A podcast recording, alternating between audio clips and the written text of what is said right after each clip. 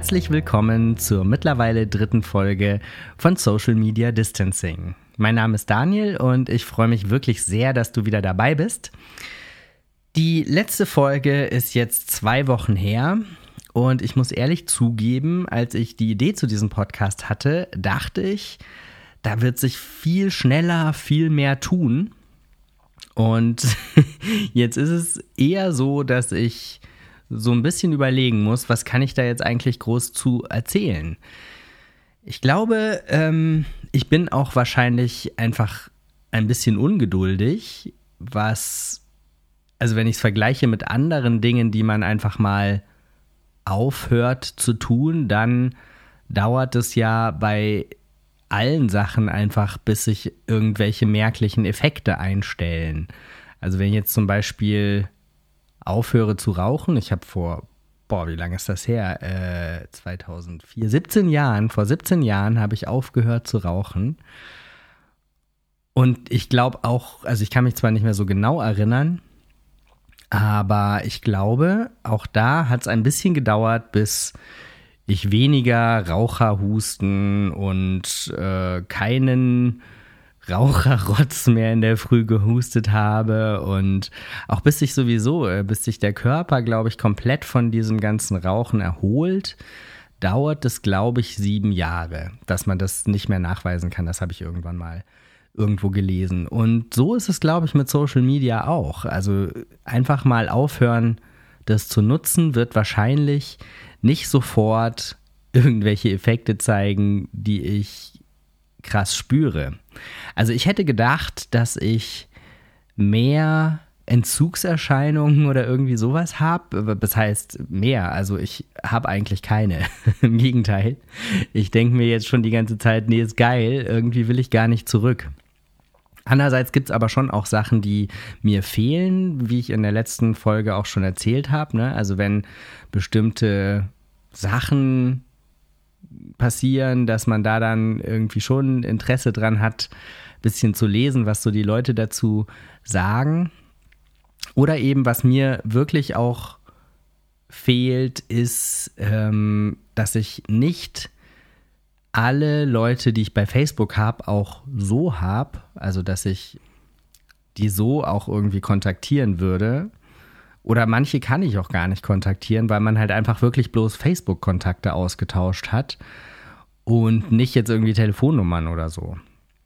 Ich glaube, dass das dann langfristig wirklich nervig wird, weil ich halt einige Leute einfach nicht erreichen kann, solange ich jetzt einfach so eine harte äh, Social Media Auszeit mache. Aber es ist auf jeden Fall deutlich entspannter von irgendwelchen Sachen, die mir fehlen, als ich vermutet habe. Also ich kann nur jedem empfehlen, es einfach mal eine Zeit lang abzuschalten oder sich so eine Auszeit zu nehmen, wenn man, also ich kann mir vorstellen, dass manche Leute denken, oh, ich habe da Angst davor, irgendwie, ich könnte was verpassen oder so. Das ist ja dieses typische Fear of Missing Out, die, das ich auch hatte, aber das habe ich tatsächlich jetzt so gar nicht. Also zumindest nicht akut.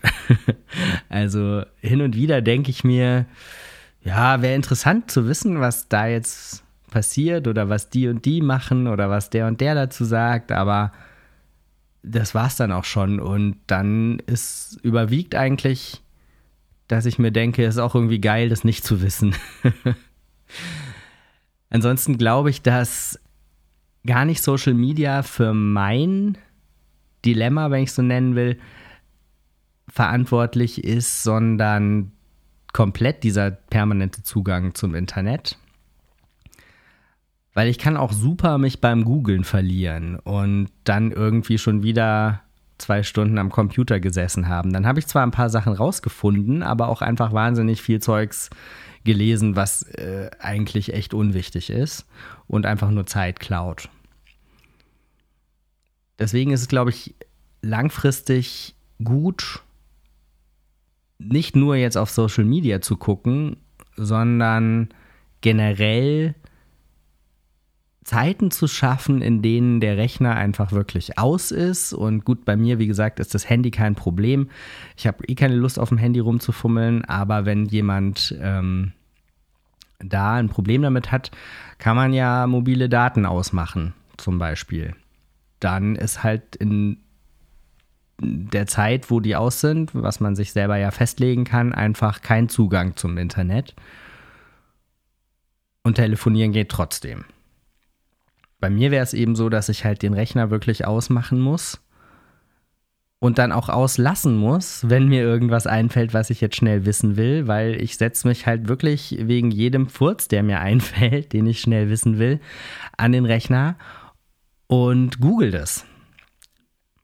Dass man sich stattdessen da einfach vielleicht einen Zettel hinlegt und aufschreibt, was man alles wissen will. Ich glaube, das habe ich in der letzten Folge auch schon gesagt. Und dann einfach am Abend sich eine Stunde Zeit nimmt oder so und das dann alles an einem Stück googelt. Ich glaube, damit spart man sich wahnsinnig viel Zeit und unnötiges, ja, unnötiges Rumgeschaue im Internet.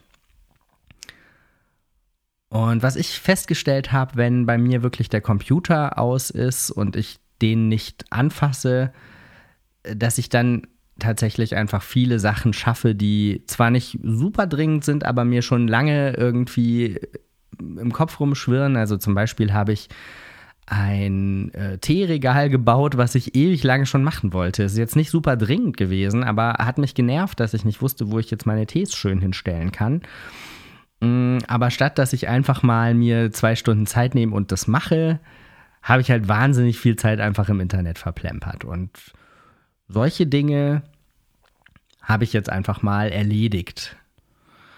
Und ich glaube, so die größeren Veränderungen brauchen einfach Zeit. Ich habe das Ganze ja angefangen, weil ich einfach fand, ich bin zu unausgeglichen und zu unkonzentriert. Und da kann ich jetzt wirklich noch nicht von besonderen Erfolgen berichten. Aber ich glaube, es ist einfach wirklich ja, wie bei anderen Sachen auch, wie gesagt, wie mit dem Rauchen oder wenn man jetzt aufhört, Junkfood und Süßigkeiten zu essen, ist man ja auch nicht morgen schlank. und ich glaube, da muss ich mir einfach wirklich ein bisschen mehr Zeit geben und auch länger wahrscheinlich durchhalten, um diese Effekte wirklich zu spüren. Was sich definitiv als gute Idee rausgestellt hat, ist ein extra Profil zu machen, was keine Freunde hat, in keinen Gruppen ist, keine Seiten geliked hat, wirklich einfach nur die Seiten, die man selbst administriert drin hat. Also das ist jetzt nur relevant für Leute, die entweder selber Seiten haben, äh, businessmäßig, oder das für andere tun, so wie ich. Dann muss man ja Zugriff haben und kann sich nicht einfach Facebook total kappen. Und ich habe mir da eben ein zweites Profil gemacht, ohne Freunde, ohne Seiten, ohne irgendwas. Nur als Administrator. Und da wird man wirklich nicht abgelenkt. Das heißt, da kann man dann einfach wirklich das machen, was man da halt zu tun hat und geht dann automatisch freiwillig wieder raus, weil sowieso nichts Spannendes drin steht. Vielleicht ist es sogar doch nicht nur businessmäßig relevant, überlege ich gerade. Man könnte das natürlich auch auf private Nutzungen adaptieren, wenn man jetzt zum Beispiel irgendwelche Facebook-Gruppen nutzt, weil man, keine Ahnung, einen Online-Kurs macht und dazu gibt es eine Facebook-Gruppe. Dann ist es ja ziemlich blöd, wenn man die nicht nutzen kann, weil man dann wahrscheinlich den Kurs nicht so ausschöpfen kann oder die Inhalte des Kurses nicht so ausschöpfen kann, wie man könnte, wenn man dann auch sich in der Gruppe austauscht. Man könnte sich also theoretisch wirklich einfach ein zweites Profil machen, was man dann für nur solche Sachen nutzt. Also wirklich, da muss man dann natürlich irgendwie die Disziplin aufbringen, da auch echt keinen anzufreunden und nicht irgendwelche unnötigen Sachen zu liken, weil dann ist man natürlich ganz schnell wieder in dem Strudel drin. Aber das wäre halt eine Möglichkeit, um die Sachen, die einem wirklich was bringen, zu nutzen ohne zu viel Zeit auf diesen Plattformen zu verschwenden und Dinge zu lesen, die einen eh nicht interessieren. Ich glaube, das muss jeder für sich selbst ausprobieren, wie es für ihn passt, ob das funktioniert, ob man die Disziplin dann hat, da wirklich nur die Dinge zu tun, die man tun muss oder die nützlich sind. Ansonsten muss man das wahrscheinlich komplett kappen und gekappt lassen, aber nicht jeder braucht das ja auch. Also ich habe schon auch äh, den einen oder anderen Freund oder Freundin, die überhaupt kein Social Media nutzen und damit gut fahren und glücklich sind. Die haben das halt, die sind dann nicht selbstständig, die haben dann das auch nicht beruflich irgendwie nötig, da unterwegs zu sein. Das ist natürlich das Beste. Dann würde ich, glaube ich, auch einfach das komplett abmelden und wieder dazu übergehen, wenn ich Leute kennenlerne, wirklich Telefonnummern zu tauschen und nicht nur Social-Media-Kontakte. Aber ja, also ich denke, dass heutzutage und gerade jetzt mit so wirklich rasant fortschreitender Digitalisierung es doch für die meisten Leute irgendwie nötig ist, auf diesen Plattformen unterwegs zu sein. Und da lohnt es sich, denke ich, für sich selber eine möglichst gesunde Art des Umgangs zu finden, die einen selber da, ja, ein bisschen schützt vor zu viel Zeitverschwendung und zu viel Hirnverknotung und so durch die ganzen Informationen. Aber ich glaube eben, dass das jeder für sich selbst rausfinden muss, weil jeder auch ein anderes Nutzungsverhalten hat. Ne? Wie gesagt, also ich äh, bin beim Smartphone tatsächlich null gefährdet, weil ich da gar keine Lust drauf habe, ähm, drauf rumzuwischen. Deswegen kann ich das anlassen. Da können theoretisch auch äh, die ganzen Apps drauf sein. Die habe ich ja, wie gesagt, im Zuge dieses Selbstexperiments gelöscht. Aber ich hätte, glaube ich, auch nicht drauf geschaut, wenn die da noch wären. Andere sind aber eben einfach so handy-addicted, dass die die ganze Zeit äh, am Handy kleben. Und die müssen sich da dann einfach äh, natürlich äh, Möglichkeiten überlegen. Dafür muss ich einfach schauen, dass ich halt den Computer nicht ständig anhab. Und ja, wie gesagt, wenn man das businessmäßig nutzt, ein extra Profil dazu anlegt, oder eben auch, wenn man das für bestimmte Hobbys oder irgendwelche Fortbildungen nutzt. Aber eben dann sehr diszipliniert nicht auf diesem Profil auch anfängt, sich zu viel Zeugs reinzuziehen. Ich glaube, das ist eine ganz gute Idee für den einen oder anderen, aber es ist auf jeden Fall eine individuelle Sache, die man sich überlegen muss, was man da für sich wo, an welcher Stelle wie optimieren kann. Falls du irgendwelche coolen Ideen dazu hast, kannst du mir sehr gerne schreiben an Social Media Distancing, alles zusammen at gmx.de.